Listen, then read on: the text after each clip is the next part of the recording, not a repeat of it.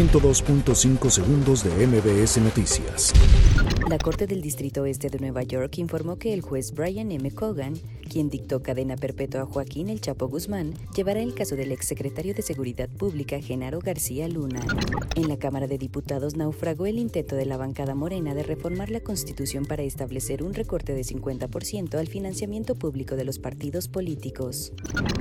El Senado de la República avaló el protocolo modificatorio al Tratado entre México, Estados Unidos y Canadá, TEMEC, firmado el martes pasado por los gobiernos de los tres países.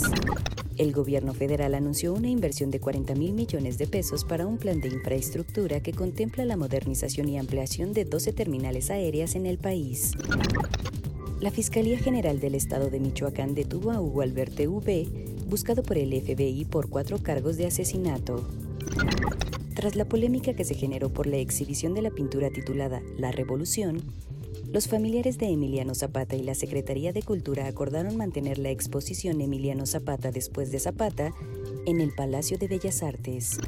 La jefa de gobierno de la Ciudad de México, Claudia Sheinbaum, informó la remoción de dos funcionarios de su equipo de trabajo por posibles conflictos de interés al viajar en aviones privados.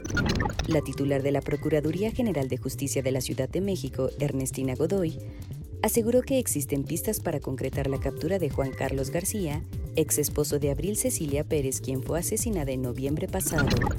El IMSS condenó el asesinato de un guardia de seguridad del Hospital Regional de Ciudad Obregón en Sonora, por lo que solicitó a las autoridades locales reforzar la seguridad de los nosocomios.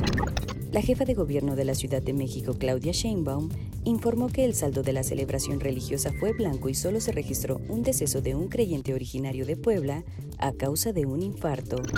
102.5 segundos de MBS Noticias.